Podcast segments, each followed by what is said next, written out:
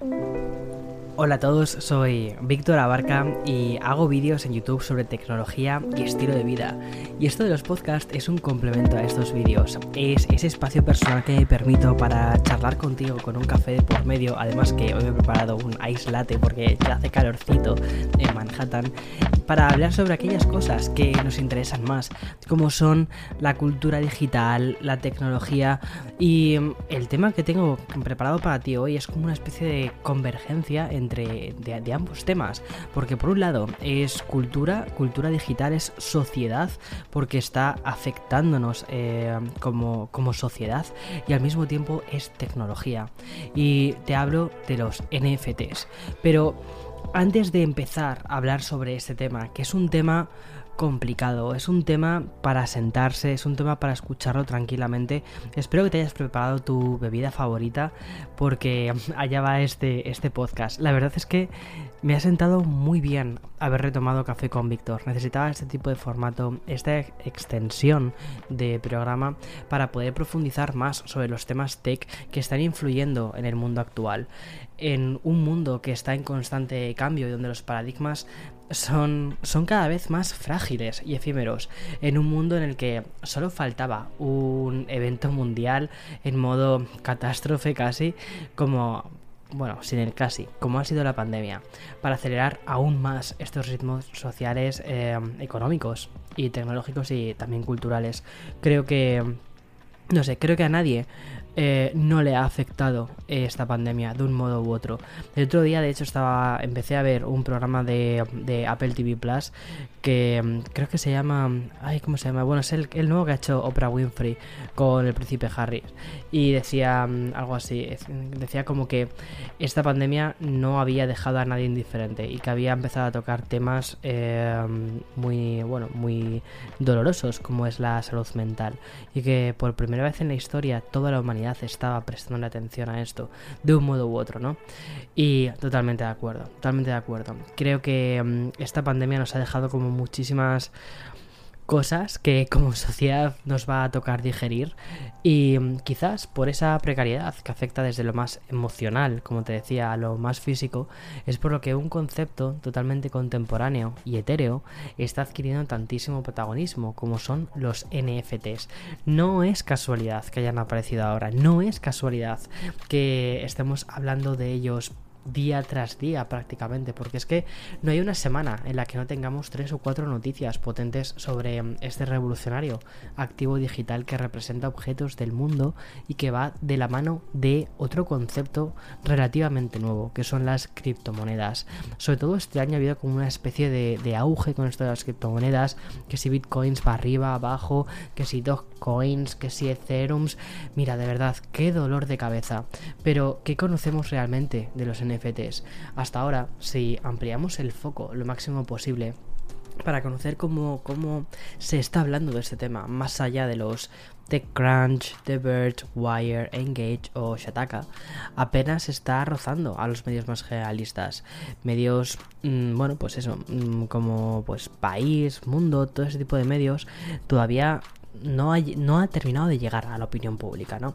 Sin embargo, y contradictoriamente, su apogeo es tal que ya impregna hasta el mundo del deporte tenemos desde titulares de la NBA o la propia selección española de fútbol, siendo el primer equipo nacional en lanzar su propio token, ¿vale? Quiero que te quedes con estas palabras que ahora mismo te suenan a, a no sé, a, mí me suenan sobre todo cuando empecé a leerlas, a cuando empiezas un videojuego y te empiezan a hablar de conceptos súper extraños y que dices, vale, espera, esto es eh, apretar el botón A, esto es apretar el botón X, esto es apretar el botón Y, bueno, pues lo mismo, estos al final son, son como pequeños palabras que te tienes que aprender ¿vale? Para, para este mundillo. Y bueno, que ha sido el primer equipo nacional en lanzar su propio token y que nos revela parte del futuro que nos depara esto de los NFTs, o más bien del presente en el que estamos viviendo. Ya hemos sido testigos de ventas y subastas de NFTs que, involucra, que involucran memes históricos, vídeos de YouTube, ilustraciones digitales, el primer tweet de la historia, y como si esto fuera Inception, la película de Christopher Nolan, un NFT de un artículo sobre NFTs, lo cual ya me lleva a la idea de que este episodio del podcast puede ser vendido dentro de unos meses. No, es broma. Eh, pero antes de sumergirnos en este concepto tan del siglo XXI, que ni siquiera pudo ser concebido por la serie de Netflix de Black Mirror, vamos a ordenar definiciones, conceptos y vamos a poner un poco de historia sobre los NFTs, porque ¿qué narices es un NFT? What the fuck es un NFT?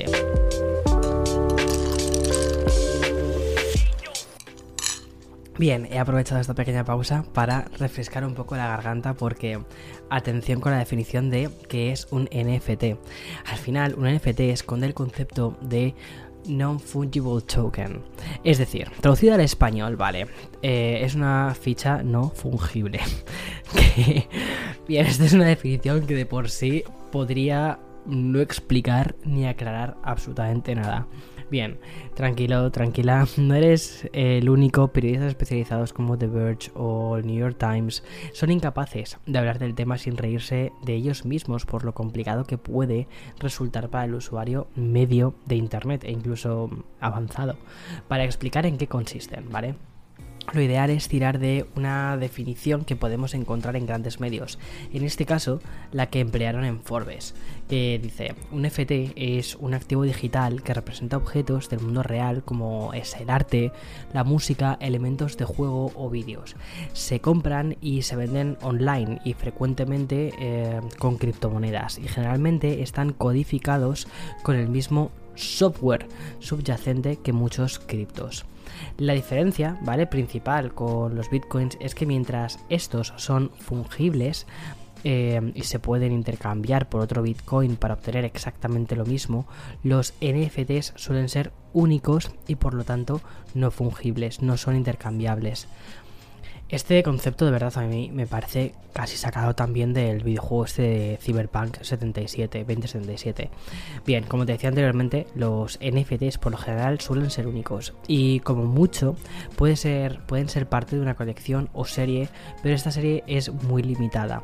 Es lo que hace que sean únicos y que despierten sobre todo el interés de la gente. Disponen de códigos de identificación, como te decía, únicos. Esto es lo que los oficializa y les otorga esa especie de autoría. A diferencia de las canciones o de las películas que funcionan con licencias que puedes ceder, ¿vale? Esto es importante, este concepto. La propiedad en este caso de los NFTs es absolutamente del comprador. Los NFTs se están creando a partir de objetos digitales. Estos elementos a su vez pueden ser tangibles o intangibles. Por ejemplo, arte digital tipo como los GIFs, como los vídeos, eh, titulares, artículos coleccionables, avatares virtuales, máscaras de videojuegos, cromos digitales, música especial, eh, tweets, memes, todos estos conceptos han sido convertidos ya en NFT.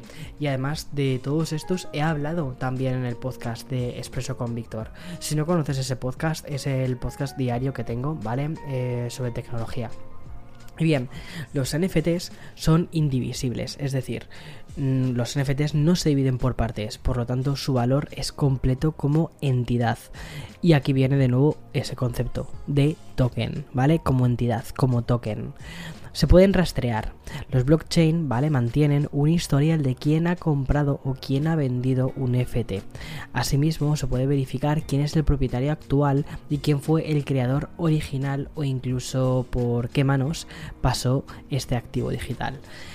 Es, es, un concepto completamente nuevo y yo creo que hasta, hasta que nos acostumbremos a esto va a tener que pasar un poco de tiempo.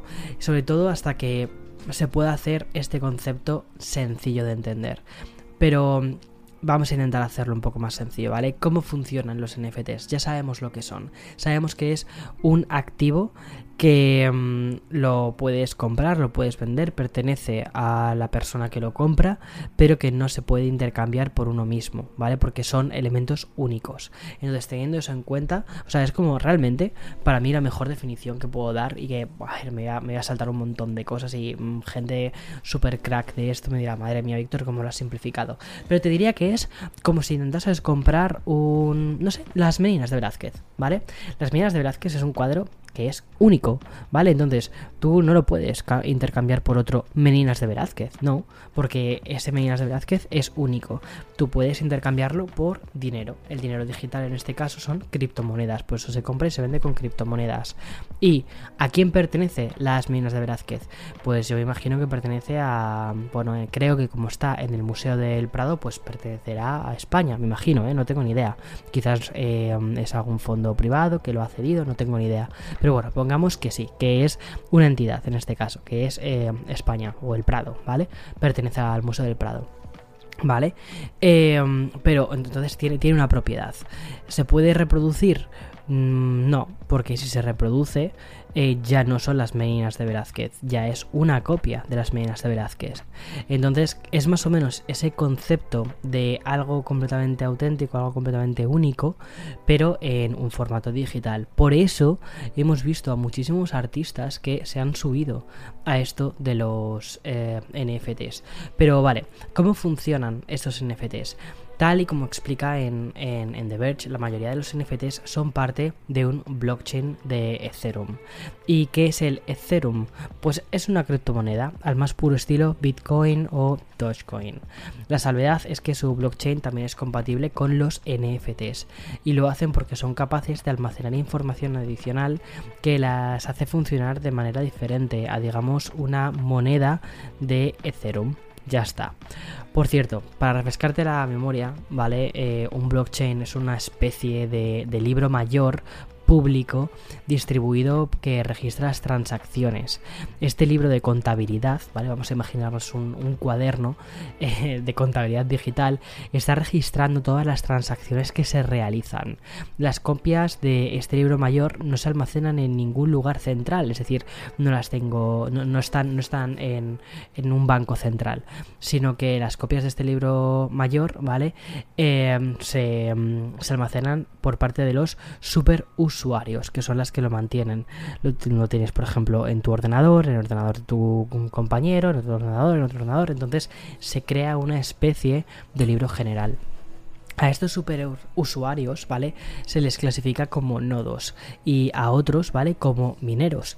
Estos últimos son los que procesan por lotes las transacciones y las agregan al libro mayor en bloques, vinculando criptográficamente cada bloque con todos los bloques anteriores. Por eso el concepto de blockchain, cadena de bloques. Ahora ya tiene un poco más de sentido que es esto del blockchain. Entonces, ¿cómo se crean estos NFTs? Bueno, pues se, crean a través de un software de blockchain. Ya está. Pero, ¿por qué este boom de los NFTs? ¿En qué momento aparecieron? ¿Y por qué es ahora cuando el primer tweet de la historia publicado por el fundador de Twitter, Jack Dorsey, se vende como NFT por 2,9 millones de dólares. Madre mía, hagamos una pequeña clase de historia contemporánea digital. Si sigues aquí todavía a estas alturas del episodio, te mereces un sorbito de café.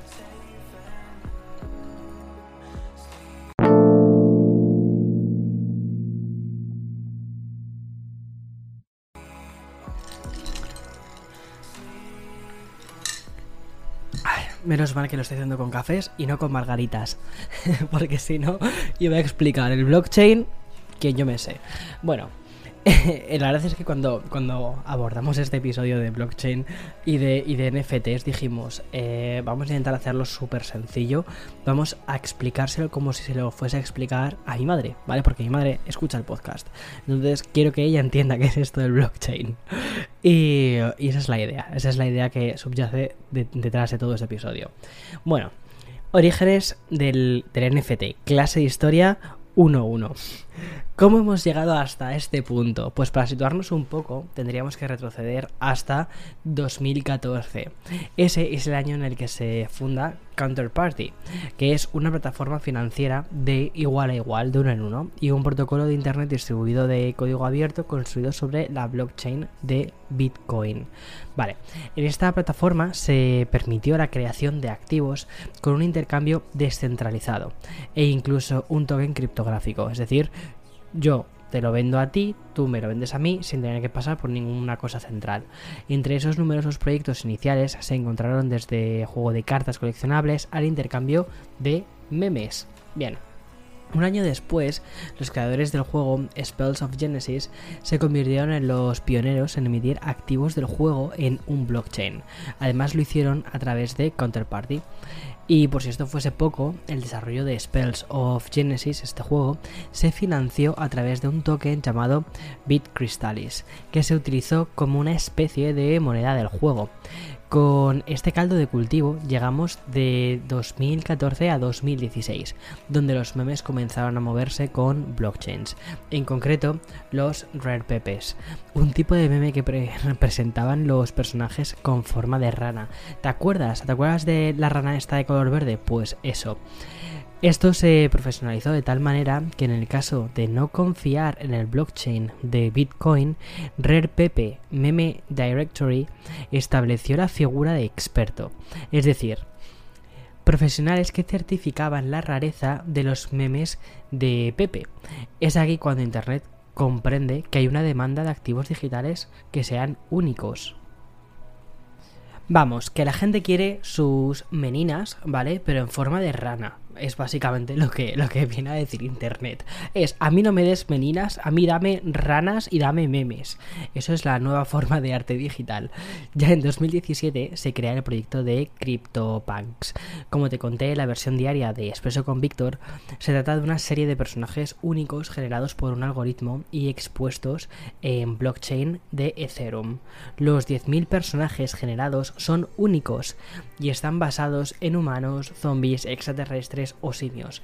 Nueve de estos 10.000 CryptoPunks lanzados en 2017 se vendieron la semana pasada por 16,9 millones de dólares. O sea, es que es que es una locura, por favor, todo esto. O sea, y han sido 9 de 10.000, ¿vale? O sea, es, es para que entiendas un poco por dónde van las cosas, o sea, en la realidad paralela en la que estamos viviendo. Vale, ejemplos de ventas multimillonarias, tweets, memes y acuerdos con ligas deportivas profesionales van desde... No te asustes, ¿vale? Aquí ya tenemos que empezar a pensar en dinero como si fuera, no sé, mm, números y ya está, porque si no es que de verdad nos caemos todos de espaldas. O bueno, o quizás sí, deberías asustarte y nos deberíamos caer todos de espaldas, porque esto es, creo que es importante. Porque mm, si bien la venta de los nueve CryptoPunks de la segunda más esa, la segunda más abultada de la historia, a su vez estamos a que a su vez, perdón, que a su vez estamos hablando ya de casi 17 millones de dólares, si esta es la segunda, ¿vale? Eh, más cara de la historia, entonces, ¿cuál es la primera? Bueno, pues el pasado mes de marzo, el artista digital Bibli vendió una obra en formato NFT por 69 millones de dólares. Respiramos profundamente. Hablamos de una obra digital de 21.069 por 21.069 píxeles, que está formada por miles de imágenes a su vez, titulado como Every Days The First 5000 Days. Se trata de un collage formado por las piezas individuales que forman su proyecto llamado Everydays, que es una obra en sí misma donde cada día sube una nueva pieza. A ver, hay que decir que eh, es mogollón de curro, ¿vale? Es decir, eh, tú piensas que al final estás haciendo una pieza formada por 50.000 piezas a su vez. Es la obra digital más cara de todos los tiempos y la tercera más cara jamás subastada en Christie's de un artista vivo. ¿Y qué hay de los memes? Sí, el mecanismo de comunicación definitivo de este siglo ya tiene también su mercado NFT. Estas imágenes que envuelven cualquier red social es una herramienta comunicativa universal que cada uno puede entender desde Estados Unidos hasta Nueva Zelanda, pasando por cada país hispanohablante o incluso oriental. Eh, también iba a estar obviamente en los memes. Eh, perdón, en los NFTs, porque hace tan solo dos semanas la anteriormente conocida como Disaster Girl, que no sé si te acuerdas de, bueno, luego te comento un poquito más de ella. Bueno, pues Disaster Girl vendió eh, su, su, vendió el NFT de su meme por unos muy apetecibles 500 mil dólares. Vale, detrás de esta chica, de Disaster Girl, eh, está eh, Zoe Roth, que es el verdadero nombre de ella. Es la adulta que su padre fotografió en 2005 con una sonrisa así malévola que empataba casi eh, con maldad con la de Joker, mientras detrás de ella se producía el incendio de una casa. ¿Te acuerdas más o menos? Seguro que has visto ese meme en algún sitio.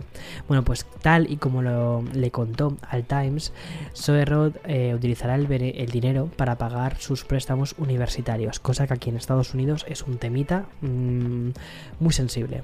Y también para realizar alguna que otra donación benéfica. Vale, otro meme histórico, Nyan Cat, que fue vendido en formato NFT por su creador por cerca de 600 mil dólares. Sí, estoy hablando de ese eh, gato arcoíris que hemos visto 3 millones de veces con cuerpo de Pop Tart. La verdad es que a mí ese meme me encanta. Bueno, más. Esta te la conté la versión diaria de con Víctor, eh, pero el famosísimo y mitiquísimo vídeo de David After Dentist eh, salió a subasta hace unas semanas. Pues bien, hace tres días eh, se vendió por unos 11 mil dólares. Y hoy mismo te daba otra noticia en, en Expreso con Víctor, porque también se ha vendido la obra de Charlie Bit My Finger. Creo que han sido por 700 mm, mil dólares, o sea, por, por, una pasada. Bueno, fuera de los memes, ¿vale? Quiero destacar dos ventas más. Y, y, estas ya van bastante en serio. La primera es la del artista Grimes, que a mí me encanta. O sea, Grimes hace una música que es es alucinante, la, adoro muchísimo, ¿vale? Y bueno, es pareja de Elon Musk. Vendió una colección de 10 NFTs formados por 7 imágenes fijas y 3 animaciones que incluían canciones inéditas. El otro NFT que más ha llamado la atención en esta explosión que estamos viviendo durante todo este 2021 tan extraño, ¿vale? Es de Jack Dorsey. Como ya te conté al inicio del podcast, el creador de Twitter subastó el primer tweet de la historia, el que el primero que hubo en la red social, obviamente fue suyo.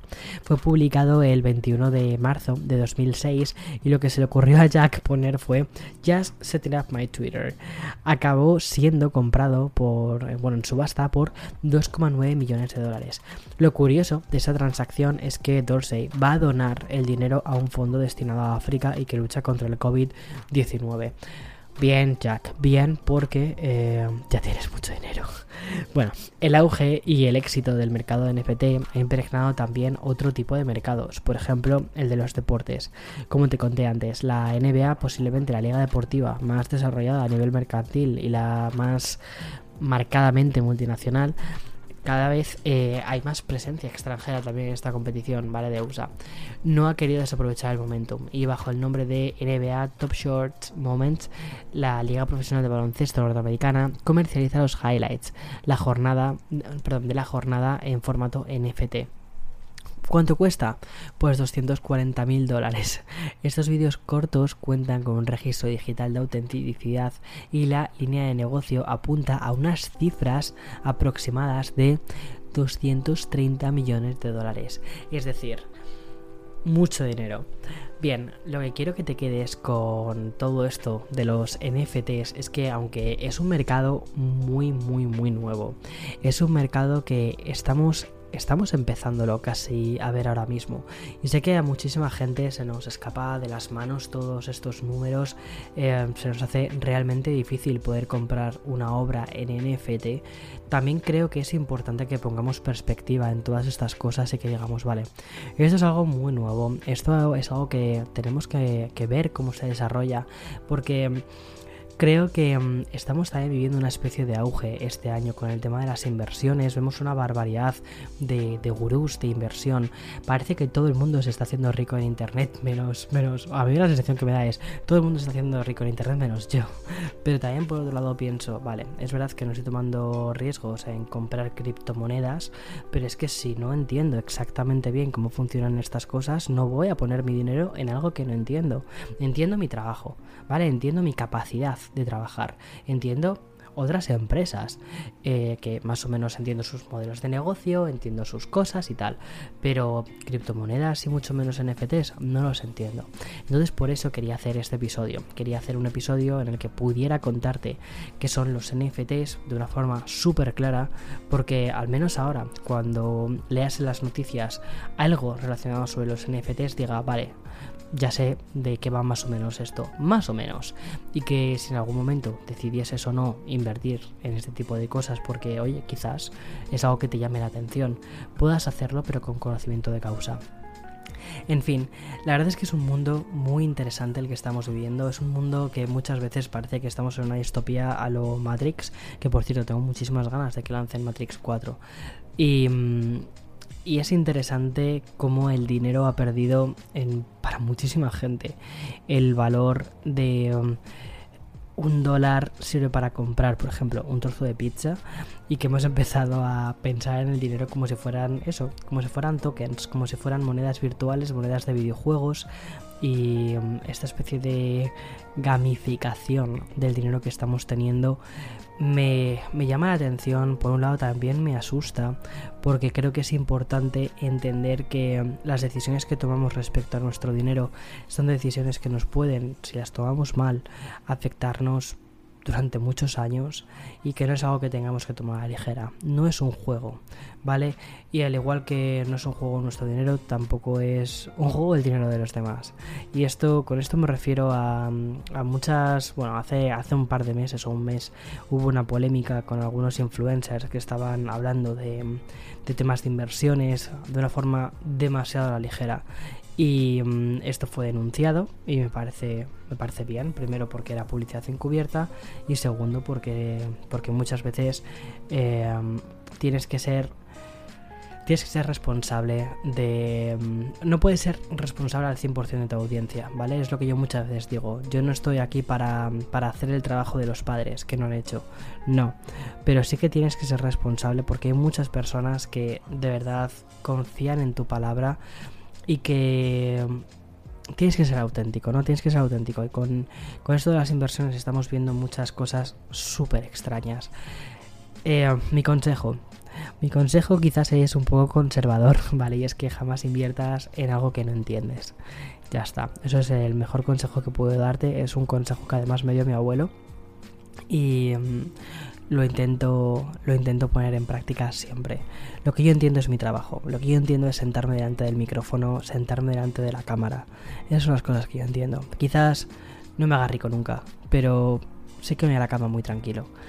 En fin, eh, espero que te haya gustado este café con Víctor. Eh, ha sido un café un pelín más corto de, de lo normal, pero creo que ha sido un café muy denso. Espero que te haya servido para aprender y nos vemos la semana que viene. Hasta otra. Chao, chao, chao.